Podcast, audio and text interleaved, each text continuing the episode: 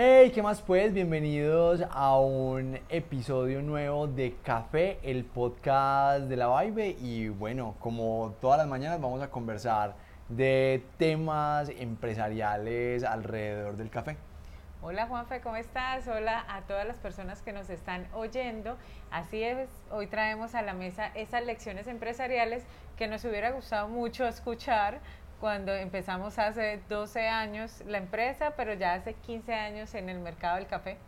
Así es, y la primera lección que la aprendí yo fue el tema de los socios, porque antes de tener la Vibe, yo tenía otra compañía donde éramos ocho socios y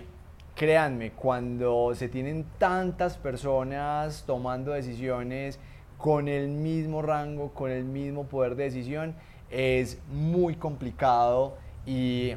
en, ese, en esa ocasión pues fue una pesadilla porque éramos todos muy amigos, pero como todos teníamos la misma cantidad de acciones y no había quien tomara las decisiones y quien hiciera el trabajo duro, sino que todos estábamos gerenciando, entonces fue muy complicado el hacer caminar esa empresa y el primer consejo que les podemos dar es si van a tener una compañía, pues que no tenga tantas personas en la toma de decisiones. Y otro tema es hasta qué compromiso está cada persona, que creo que eso es uno de los elementos que hay que definir desde el principio, porque no es solamente el dinero. Las personas a veces piensan que fundar una empresa es solamente poner un valor inicial y ya, y no, realmente también requiere mucho tiempo y esfuerzo al principio y creo que estos dos elementos se subvaloran y por eso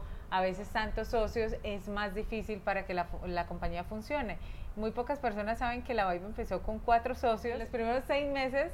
dos desertaron precisamente por este tema. Entonces creo que esa es una de las grandes lecciones aprendidas y que nosotros decimos que la empresa es como un matrimonio y que hay que revisar que si no está funcionando hay que divorciarse a tiempo. Y los primeros compromisos que se hagan, como dice Naji, tienen que quedar por escrito, porque sí, podemos tener claro la cantidad de dinero, la cantidad de tiempo, la cantidad de esfuerzo que va a tener cada uno de los socios, pero si no tenemos un acuerdo privado de socios que lo diga y nos lo recuerde permanentemente, pues no va a tener ningún soporte y se nos va a ir olvidando en la medida de que va avanzando el tiempo con la empresa. Entonces ese sería el otro elemento que les decimos que deben tener en cuenta sí o sí cuando van a empezar su empresa, tener ese acuerdo privado de socios donde diga cada socio a qué se compromete, en qué tiempo y entre más específico sea ese acuerdo privado de socios, mucho mejor. Y ese es uno de los elementos que las personas más ven como de demasiada carga al principio y creo que tener las cuentas claras desde el momento uno en que se decide fundar una empresa va a facilitar mucho el tema. Entonces la parte legal creo que hace parte del ADN cualquier organización. Uno es el tema del acuerdo privado de socios y otro es el tema marcario, que también acá traigo a, conversar que nosotros nos llamamos, pues el café inició con dos nombres diferentes antes de encontrar a, la Vibe. El primero fue Café del San Juan y cuando empezamos operaciones, alcanzamos a hacer etiquetas, etcétera, nos dimos cuenta que Café del San Juan ya estaba registrado y la super nos dijo, ah, ah, ustedes no pueden hacer uso de una marca ya registrada. Por eso es tal vez de las lecciones que más insistimos cuando conversamos con nuestros clientes y es hagan una revisión primero de si esa marca con la que nos estamos encarretando, con la que nos estamos enamorando, ya existe o no el registro en el mercado porque pues no vale la pena hacer un esfuerzo grande y luego darnos cuenta que el, el, registro de marca ya existe para otra. Luego tuvimos otro nombre que de hecho entró a controversia durante cinco años con la superintendencia para que finalmente pues la super fallara a nuestro favor con esa marca, pero pues cinco años esperando pues tampoco se podía y por eso precisamente nace la Vibe. Entonces, para ir recapitulando, primero tantos socios es un complique. Segundo, tener un acuerdo privado de socios donde se tengan las conversaciones difíciles desde el principio y se pongan por escrito. Y tercero, tener la marca registrada. Todo a lo que le vayamos a hacer fuerza, todo lo que le vayamos a comunicar, a todo lo que vamos a invertirle promoción, marketing, esfuerzo, que lo podamos utilizar y que no vaya a llegar en un tiempo otra persona a decir que esa marca ya estaba registrada y todo el trabajo que hicimos se vaya a perder.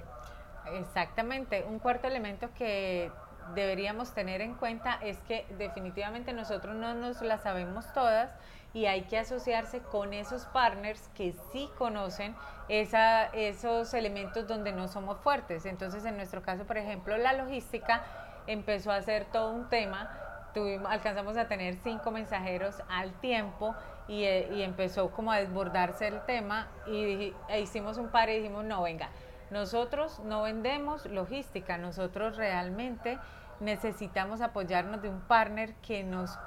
nos colabore y nos impulse y es cuando empezamos a conversar con FedEx en su momento y que hoy sigue siendo nuestro aliado estratégico en temas de logística nacional e internacional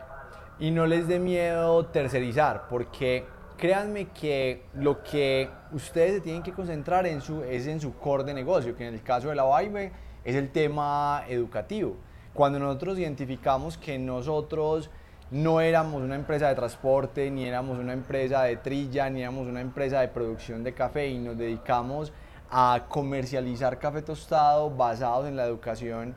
ahí entendimos que podíamos tercerizar todos los elementos que no hacían parte de nuestro core. Y ya habían empresas especializadas en eso, que ya habían hecho las inversiones, que ya eran expertas en eso que nosotros necesitábamos y simplemente pues hacíamos esas sociedades y, eso, y esas colaboraciones estratégicas donde nosotros hacíamos lo que mejor hacemos y ellos nos prestaban los servicios con la mejor calidad y para lo que fueron creadas. Así es y hoy por hoy seguimos haciendo, aplicando eso en nuestra empresa. Otro tema que también me gusta conversar es el tema de saber recibir esos reconocimientos que vienen con el tiempo al, al, buen trabajo y al esfuerzo que se ha hecho. Recuerdo mucho cuando la Universidad de Antioquia nos eh, postuló para ser empresarios Citibank del año y nosotros no lo podíamos creer porque dijimos, bueno, una institución tan importante como la UDA, ¿por qué nos pone al frente? ¿Por qué dice que nosotros merecemos recibir ese premio? Porque para quienes no conocen el tema de, microempresario City, no es que te autopostules, sino que una entidad externa te debe postular para ser galardonado. Entonces también el hecho de saber recibir hace parte importante de una empresa y también hacer la tarea para, para, este tipo de reconocimientos, porque no es que te postulen y te van a dar el premio, sino que es un proceso de concursar, de llenar documentos, de hacer entrevistas y uno tiene que estar dispuesto a, hacer el, el trabajo, igual con las convocatorias que nos hemos ganado con la gobernación, con la alcaldía a nivel nacional, que hay muchos incentivos para empresas de café, pero no es que las instituciones o la parte gubernamental te vaya a buscar y te vaya a dar el apoyo porque simplemente existes. No, tú tienes que buscar la convocatoria, presentarte y hacer todo el proceso para poder acceder a todas esas ayudas y así empezar a generar esa atracción para que puedan tener un mayor empuje en, su negocio cafetero. Y otra de las lecciones que es fundamental que conozcan es que una empresa necesita atención y necesita atención de tiempo completo. Y cuando nosotros empezamos con la Vibe, pues los dos trabajamos, teníamos trabajos muy interesantes, muy buenos, y en ese momento nos tocó tomar una decisión fuerte que hoy en día decimos que es el precio que pagamos por tener la empresa que tenemos, que era, bueno, cuál de los dos va a renunciar para meterse 100% a la Vibe y hacer que la Vibe creciera y que pudiera tener esa constancia y esa representación permanente para que el mercado empezara a reconocerla y construir lo que hoy tenemos. Y ese momento de verdad creo que llega en diferentes etapas para los socios que hagan parte de la compañía.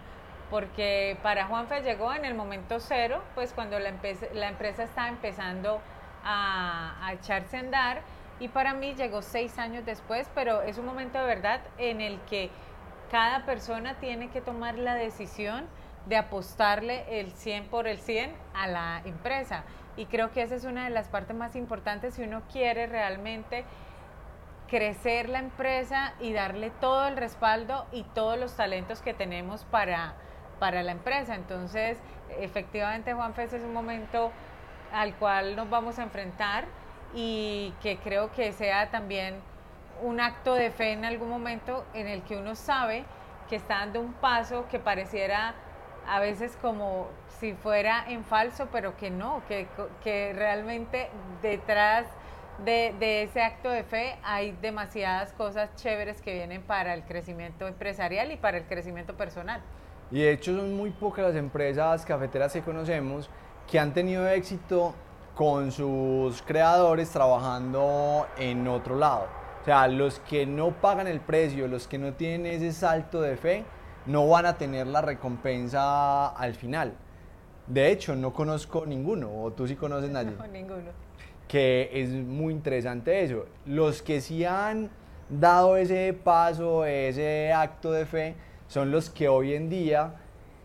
empezaron con nosotros y aún siguen en el mercado y son empresarios muy exitosos en cada uno de los eslabones que eligieron para hacer su compañía. Así es. Y otro, otra experiencia que me hubiera gustado a mí que me hubieran contado cuando, cuando estábamos con la empresa, no, no en los inicios, sino ya como pasados 6, 7 años de tener la compañía, es el hecho de hacer rápidamente eh, redireccionamiento de, de, la empresa. Entonces, en nuestro caso fue digitalizarnos, que hoy por hoy suena, pues sí, pues qué empresa no es digital, pero en ese momento era realmente pasar de todo lo que vivíamos en el mundo real al mundo digital y pues fue una decisión que se tomó rápido, que se empezó a trabajar por ella pero que le costó igual a la empresa nueve meses toda la digitalización. Entonces creo que el hecho de saber tomar decisiones rápido, reencaminar las empresas, hace que podamos avanzar rápidamente. Eso me hubiera gustado que me lo hubieran contado. Y no dormirse en la comodidad de, de los ingresos, porque uno perfectamente puede conseguir unos clientes, puede estar un flujo de caja constante, y decir, no, ya me quedo ahí, ya me quedo tranquilo, no hago más desarrollos, no hago más proyectos, no empiezo a ver la empresa a futuro y empiezo a encaminarla por diferentes líneas de negocio que pueden ser potenciales y eso es lo más peligroso que hay, porque cuando uno se duerme ahí en esa comodidad de los ingresos, pues se va desactualizando, se va quedando atrás con respecto al mercado y llega un momento en que no te diste cuenta en qué momento el mercado te pasó por encima y no avanzaste, no creciste y no hiciste lo que querías y lo que estabas proyectando hacer en determinado momento. Así es, Juanfe. Entonces creo que esa es otra de las experiencias empresariales que debemos estar como muy atentos a escuchar también las señales del mercado y no enamorarnos de una idea e, e y quererla forzar a que se dé, sino que también hay que saber hacer esas renuncias. No todo funciona, no todo es exitoso, no todos los proyectos que creemos eh, son buenos para la empresa realmente lo son. Entonces también eso hace parte del día a día de, de esas decisiones estratégicas que hay que tomar y renuncias que hay que hacer a diario en nuestras empresas. Y hay que arriesgarse, porque la única forma de saber si algún proyecto va a funcionar o algún producto va a funcionar o no, es sacándolo del mercado y que tus clientes digan me gusta, no me gusta, lo compro, no lo compro. Y en ese momento, cuando hagas los primeros, los primeros tests reales, te vas a dar cuenta si se le puede dar como continuidad a ese proyecto, a ese producto o definitivamente decir, no, por acá no es, nos equivocamos, vamos por otro lado. Y eso es todo un arte porque no puede ser que desistamos tan al comienzo que de pronto puede funcionar la idea y no le damos el tiempo suficiente, pero tampoco nos podemos quedar eternamente tirando sobre algo que puede que no esté funcionando y que haya que hacer ese tipo de renuncias. Lo que sí no puede pasar es el parálisis por análisis, que cuando queremos que todo salga perfecto, que tener todos los frentes cubiertos, tener todo analizado, al final no hacemos nada. Hay veces hay que ser un poco arriesgado y decir, bueno, no tenemos todo perfecto, pero ya tenemos un producto mínimo viable, probémoslo, lancémoslo al mercado y si funciona, pues lo vamos mejorando, lo vamos perfeccionando, pero que sea el mercado el que te valide y que efectivamente nos diga si es aceptado. Porque también nos ha pasado que le hemos echado mucha cabeza a productos hasta que sale perfecto para nosotros, le botamos un montón de tiempo, de dinero y lo sacamos y no sirve. Entonces ahí es cuando decimos, lo hubiéramos sacado en un producto mínimo viable, no le hubiéramos botado tanto escape y que el mercado nos diga rápido, no, no nos gustó. Y ahí ya empezamos a, a, a redireccionarlo o simplemente dejarlo ahí y, no, y seguir con el siguiente proyecto. Juanfe, y la última eh, lección que me gustaría conversar eh, por el día de hoy es apoyarse en los que ya recorrieron el camino. Porque creo que muchas veces cuando empezamos una empresa o cuando ya llevamos tiempo en ella, nos metemos en, como en una rueda que decimos, bueno, es que esto solamente me ha pasado a mí, esto tengo que generar una solución bastante novedosa para este problema o este reto que estoy teniendo y resulta que no, que nos empezamos a dar cuenta que cuando preguntamos a personas que ya llevan más tiempo en el mercado, que ya tienen años con las empresas en diferentes sectores de, la cadena productiva del café o fuera de ella, nos empezamos a dar cuenta que tienen una forma de solucionar las cosas muy interesante, que puede ser puntos de vista o perspectivas que nosotros no hayamos visto. Entonces el apoyo en esos, en esos empresarios es vital para, para el éxito de las empresas. Y hacer caso. Si uno sabe que una persona ya pasó por ese camino, que ya sabe cómo es, pues ¿por qué nos vamos a meter por ahí otra vez?